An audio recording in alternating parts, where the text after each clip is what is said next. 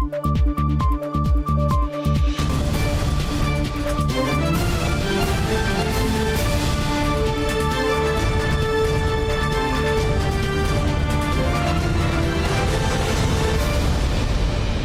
键时刻带您迅速掌握潮流趋势，欢迎您收看《财经趋势四点零》，我是赵廷玉。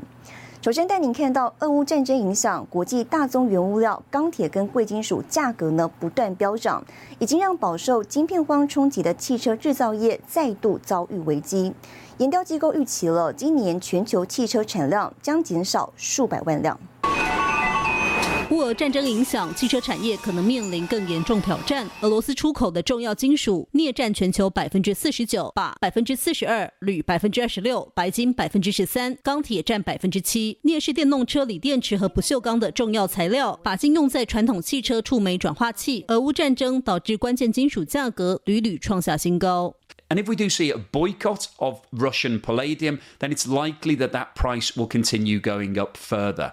Because Russia is a really important supplier of a variety of different raw materials and products to the whole of the global economy. 伦敦交易所镍报价自先前最高每吨十万美元，十四日来到每吨四万八千美元，但依旧远远高于过去报价水准。市场已经传出不少钢铁业者、不锈钢大厂因为国际报价像坐云霄飞车，干脆暂停业务，以免吃下更多亏损。外媒指出，汽车零组件关键原料缺货，成本越垫越高，导致汽车最终报价上扬，又再度影响消费者购买意愿。could result in, in higher prices or at least would result in uh, a longer time before prices start to return to normal. There are some serious implications for the automotive industry that we're just beginning to see from this situation. 市调研究机构马吉特公司先前预料，半导体晶片供应短缺，今年全球汽车数量减少约三百五十万辆。研调机构 Auto Forecast Solutions 则是预估，受到俄乌战争影响，二零二二年俄罗斯和乌克兰的汽车产量将减少一半，降至约八十万辆。今年汽车产业恐怕迎来巨变。新唐人亚太电视沈维彤，台湾台北综合报道。好，俄乌战争加剧全球供应链紧张，红海集团内部进行风险评估，推敲出三种可能情境，包括了短期落幕、长期抗争跟欧美参战。那么红海认为呢，短期落幕几率最高，事业单位将暂时少备料，等待原物料价格回落，再积极购料。俄乌战争何时结束仍是个未知数。红海内部进行风险评估，推敲出三种可能情境：短期落幕几率为百分之七十，整体事件将在四月底前结束，全球风险情绪将降温，黄金、原油等原物料与战事美元指数都将同步回落，全球股市则会反弹百分之十五。而红海的应应方案是，事业单位暂时少备料，等待原物料价格回落再积极备料；而财务单位逢高买进美元，投资单位则趁股市下跌投。资好的公司标的，假如是长期抗争，红海表示，内部除了留意客户长期需求下降的可能性，还要建立长期美元部位，审慎且减少投资，也有可能会导致成一些哦，比如说像一些半导体需要用到的一些特殊细节的部分，也会产生报价持续上涨的一个走势哦。那这一块来讲，当然对于上游的一个晶圆代工等等，哦，或者是 IC 设计，当然也都会产生影响哦。那锻炼的问题来讲的话，也会。哦，也会持续哦。那对于整体的电子股，当然产生影响也是会有，因为整个需求面。还是多少会受到影响。而一旦欧美参战，到时全球风险情绪将高涨，全球陷入经济窒息、股市雪崩等情况，但预估发生几率较低，仅为百分之五。红海分析，最极端恶劣情况是高通膨、高利率、美元大涨和实体经济衰退。只有少数能源和原料出口国受惠，如巴西、欧洲；制造业出口国如美国、台湾也将受惠，但多数国家都会成为受害国。新唐人亚太电视高俊伦、赵廷玉台湾台北采访报道。好，俄乌战火延烧，波及国际太空计划。俄罗斯召回技术人员，拒绝发射已排程的太空任务，使得欧洲的火星探测计划延期，低轨卫星发射部署受阻。而这次战争，马斯克呢及时提供星链给乌克兰，协助其与外界联系，让全球看到低轨卫星通讯的重要性。乌克兰战火延伸到太空，面对国际制裁，俄罗斯宣布停止数个国际合作的太空计划。其中，英国低轨道卫星公司 OneWeb 过去固定与俄罗斯的联盟号火箭合作，在位于哈萨克的拜努科尔基地发射卫星，至今已发射了四百二十八颗。 A Russian space agency giving local satellite company OneWeb an ultimatum, saying they won't launch their satellites without a guarantee they won't be used against them. OneWeb 原定于三月五日再发射一批卫星，但俄罗斯航太局要求 OneWeb 必须满足证明卫星不带有军事目的，以及英国政府出售持股等两项条件，而英国政府拒绝谈判，令 OneWeb 成为全球第一波无法依计划发射的卫星。而欧洲太空总署与俄罗斯航太局合作的火星探测计划 ExoMars 原定今年九月以俄罗斯火箭发射升空，并于二零二三年抵达火星。但欧洲太空总署于二月二十八日声明，由于俄罗斯工作人员撤出法属维亚纳的库鲁太空中心，任务如期升空的可能性很小。日本经济新闻报道，今年原定由俄罗斯联盟号执行的发射任务至少应有十八次，许多卫星及太空开发相关业者。开始寻找替代方案。日本的三菱重工也接获洽询。然而，日本一年最多只能发射五枚火箭，间隔长达五十二日，且移动发射台数量不足。相较之下，马斯克的 SpaceX 可以使用多个发射场，最短一周就完成发射准备。Week, Elon Musk successfully sending out a shipment of SpaceX's Starlink to provide faster internet service to Ukraine. 马斯克的星链快速到位，让乌克兰在通讯及网络等基础设施中断的情况下，得以将战况传至全球，让低轨卫星的重要性浮上台面。战时关键技术，立法院也关注台湾布局低轨卫星有其必要性。对此，国家通讯传播委员会透露，行政院已于上周核定释放的低轨卫星频谱，预计近期开放业者申请。新航亚太电视叶恩杰编译。好，接着带您看到这一周的财经趋势短波。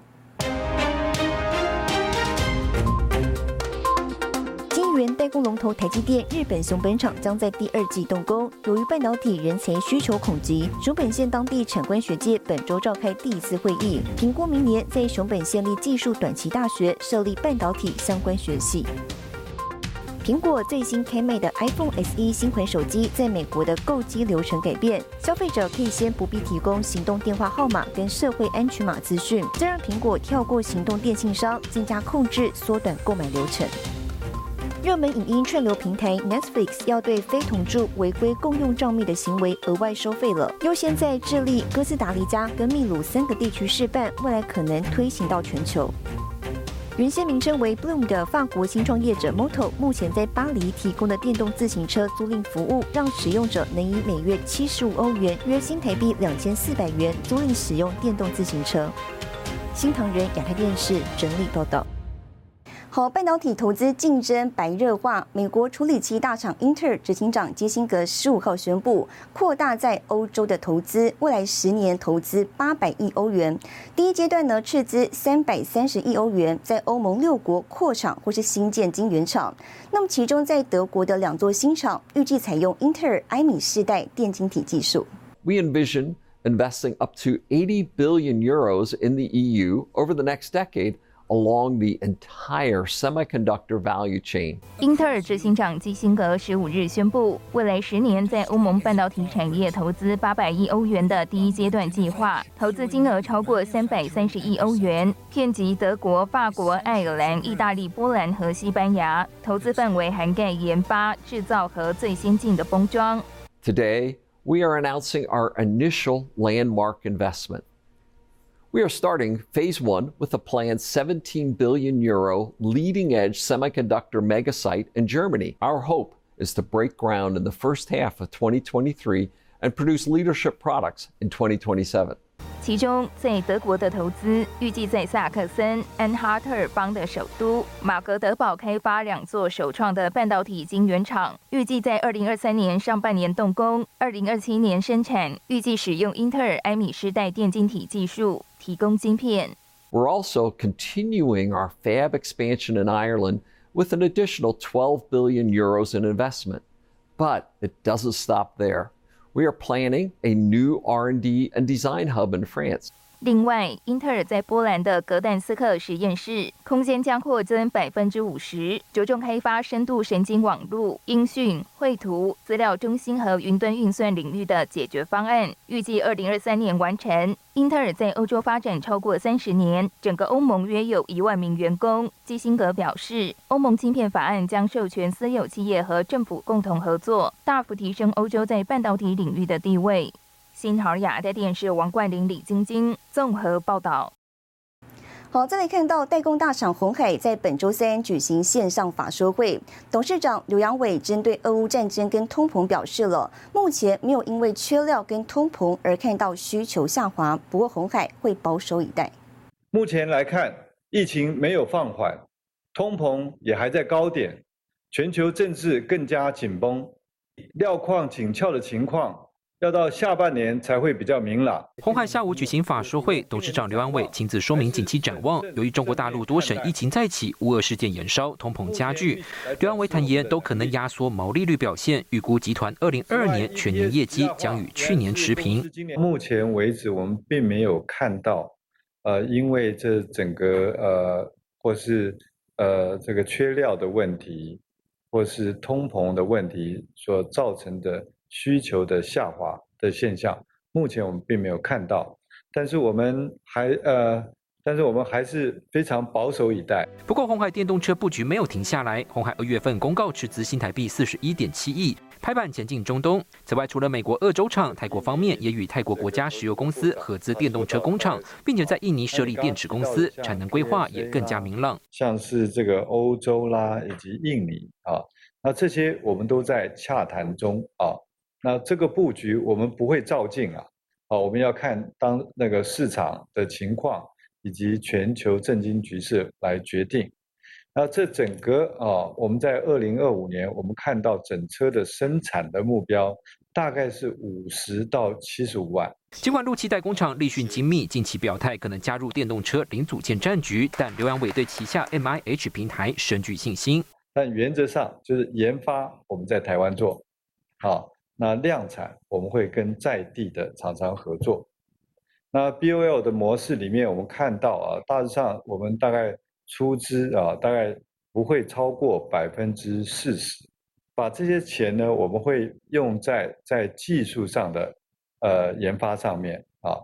区域制造策略，透过与当地厂商联手降低成本，目标二零二五年取得百分之五的电动车市占率，也宣布二零二二年六大发展主轴。新台电视从红沈伟彤台湾台北报道。好，来看到华硕呢，也在本周三举行线上法说会，公布去年财报，社会笔电跟主板强劲需求支撑，获利创新高，大赚六个股本，并看好市场需求，全球已经有过半通路回到正常健康的水准。整个二零二一年的 Q4 交出一个蛮不错的成绩单。社会显示卡及 PC 需求畅旺，带动华硕去年品牌毛利率、盈利率、净利率三率三升，税后纯益四百四十五点五亿元，年增百分之六十八，创下历史新高。全年每股权益达六十元，大赚近六个股本。我们非常有信心哈，接下来透过 Q1、Q2 这个整个需市场需求，那带动这个整个。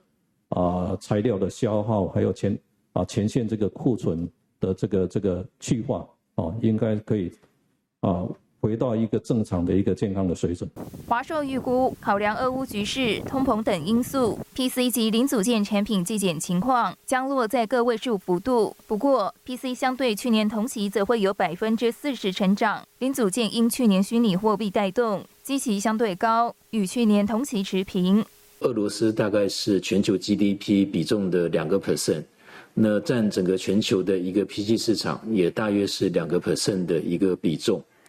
那所以呃，我们也一定程度的把这样的一个因素纳入考量。我们会对二零二二年是有信心去达成一个呃显著超越市场成长的一个营收目标。在俄罗斯个人电脑销售市占排名前三的华硕，十日被乌克兰副总理费多罗夫点名加入抵制俄罗斯的行列。华硕经过四天的沉寂，选择停止对俄国的出货，并捐助乌克兰，调整销售策略，期望在二零二二年再创获利新高。新唐亚太电视王冠玲、李晶晶，台湾台北报道。宏基。华硕。中国疫情窜起，台商重要产业据点遭封城。更详细的新闻内容，休息一下，马上回来。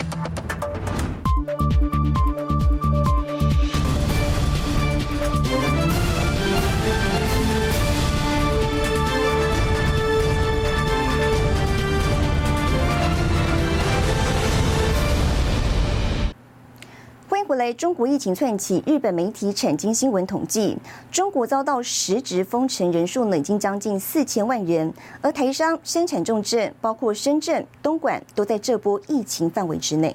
雷锋之前是车水马龙啊，现在看的一辆车都没有。深圳十四号开始无预警封城一个星期，网友上传影片，红海富士康员工三天要做多次 PCR 核酸检测，一千七百万人口的大型城市就像按下暂停键。东莞今天疫情爆发，所有道路封闭式管理。深圳和东莞都是台商在中国生产重镇，超过六十家台商业者陆续公告停工消息。产业涵盖组装代工、印刷电路板、散热、LED、自行车零组件。红海宣布，龙华、观澜两个厂区暂停营运，有其他厂进行必要的生产调配。整车大厂的美利达、链条大厂的贵盟也都暂时停工。自行车业者采用异地赶工的方式交货，好在上有库存，营运并没有重大影响。不过，也有东莞台商透露，当地外销欧美的塑胶、玩具、五金等产品，货柜一船难求，运输成本上升，封城又导致交期赶不上，营运冲击恐怕较大。很多人没有症状，导致其传播隐匿性非常强。吉林省长春市上周就进入封城状态。吉林省十四号宣布禁止跨省跨地区流动，等同两千四百万人被禁足。日本大厂丰田汽车也宣布当地合资工厂暂停生产。如果说这个他们原本预计的二十号之后还是没有办法恢复到一个比较正常的状态，那我想整个呃这个影响就会开始延续到第二季，而第二季其实都已经是开始在针对下半年的旺季做准备的这个时期了。那这样子的影响程度可能就会进一步的扩大。苹果供应链未来受影响程度必须密切观察。当局表示，这一波疫情波及超过二十七个省市区，不止多点多地爆发，吉林、广东、上海三地疫情持续发展当中。新台记者沈维彤，台湾台北综合报道。好，中国多地纷纷大规模筛检，并且封锁。拥有千万人口的深圳，十四号开始实施封城，十八号宣布将松绑部分封锁，允许市内部分地区工厂跟大众运输恢复营运。不过呢，外资已经警告了，深圳下达的封禁政策对供应链带来的冲击。天津地区我们有工厂，呃，深圳地区以及上海地区，我们都有工厂。那结果现在这个工厂都被政府给限制呢，啊，必须要停工。轮胎大厂建大透露，目前在中国的多个厂房都已经停工。中国近日疫情飙升，多个省份进行大规模筛检，祭出强硬封锁措施。PCR 的呃检测，那么必须要可能过个五天到七天之后，那么等整个的情况明朗了，才能够复工。所以现在呢，这个生产是的确受到影响。假如说要停工七天，那么我们七天的这个营业额呢，就要上个呃好几千万的啊。这个停工的影响是比任何的这原物料啦，或者是啊停电的这个影响都还大。全全部停工了，全部都在这回山。中国疫情也延烧到深圳。由于深圳是全球主要制造业中心，北银指出，深圳至少封城一周，预期对中国经济和全球供应链会产生负面冲击。路透报道引述制造业顾问公司说法表示，深圳工厂停工将会有连锁效应，可能波及整个广东的供应链，冲击将不是两三周，而是三到六个月。The, the lockdowns certainly have the potential to have all kinds of disruption, okay, in the electronics industry. in particular in Shenzhen, uh, which I've visited uh, many, many times over my career. It's a city of like 17, 18 million people. So there will be some disruption. The steps we've taken and a number of um, steps we've taken to better uh, better prepare and strengthen the supply chain. We're looking at is, of course, as you know, the, the impact on some of these ports um, around uh, where the impacted areas of China. 外媒报道，引述分析师说法指出，二零二一年盐田港因为疫情封锁时，对货物运输的干扰规模约是苏伊士运河卡船事件的两倍大。上一次盐田港遭封并未波及深圳，这次深圳封城的影响很可能会更严重持久。新唐亚太电视胡宗汉、张元婷综合报道。接下来带你浏览这一周的重要财经数据。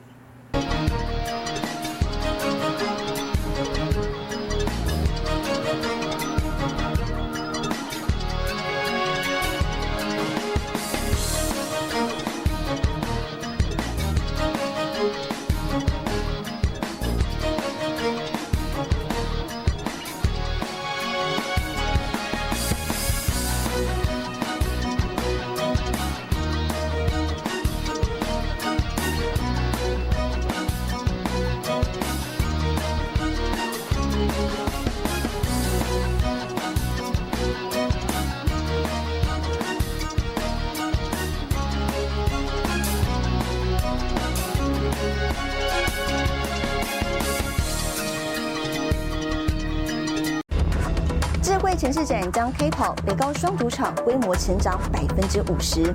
更详细的新闻内容，休息一下，我们马上回来。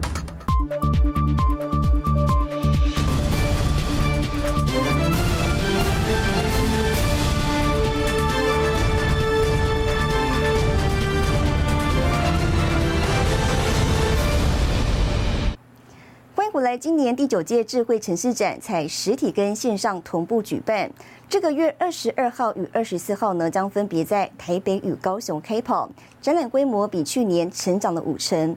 而今年将有来自海外四十五个城市的首长或代表亲自来台，是疫情爆发以来首次呢有境外人士参观的展会。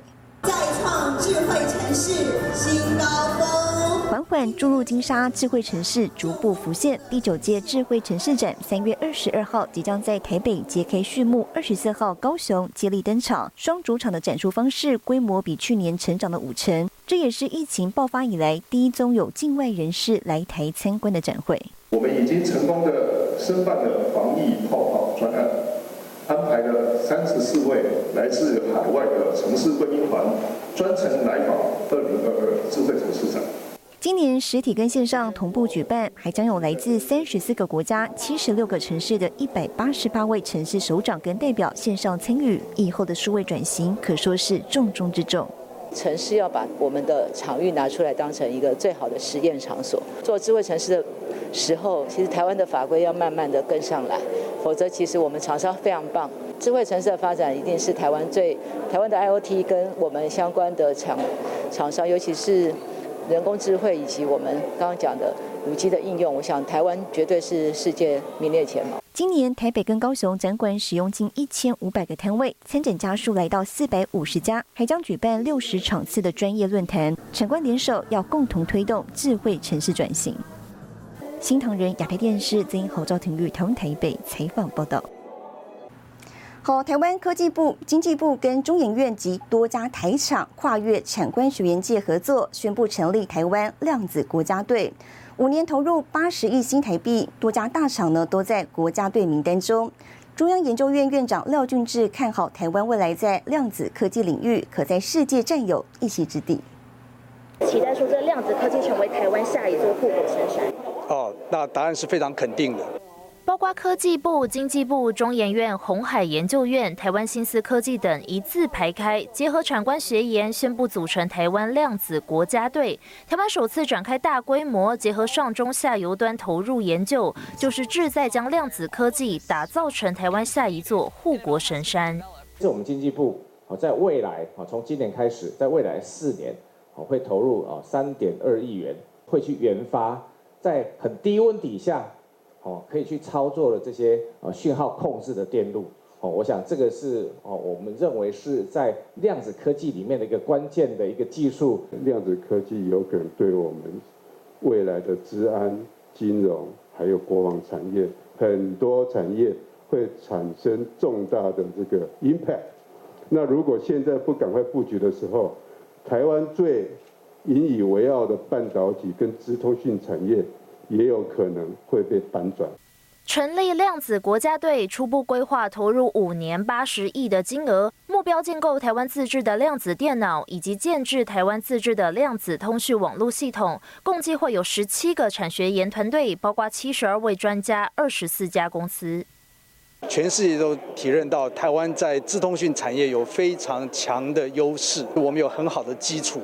啊，那些基础代表说台湾的科研实力跟人才的供的供给量是非常充足。假以时日，我们是非常看好台湾在量子科技上面在全世界占有一席之地。这个红海，然后联发科，然后联雅光电，然后还有新思科技。然后甚至有那个呃金融相关的金融学院等等。不过我们这次其实还觉得蛮兴奋的。其实台湾有一些新创小的公司，事实上在鸭子划水，事实上也开始投入这个最新科技的发展。量子国家队会持续扩大。中研院院长廖俊志表示，在量子电脑真正能够应用化之前，就已经需要很多量子元件的制作，而台湾在元件制作有很好的基础，这就是台湾可以把握的商机。新唐亚太电视曾一豪、曾新敏，台湾台北报道。好，带您看到下周有哪些重要的财经活动。三月二十二号智慧城市展 K-pop，三月二十二号国泰金法说会，三月二十三号日本央行发布货币政策会议记录，三月二十四号美国 Markets 公布制造业采购经理人指数。谢谢您收看这一周的财经趋势四点零，我是赵廷玉，我们下周再见。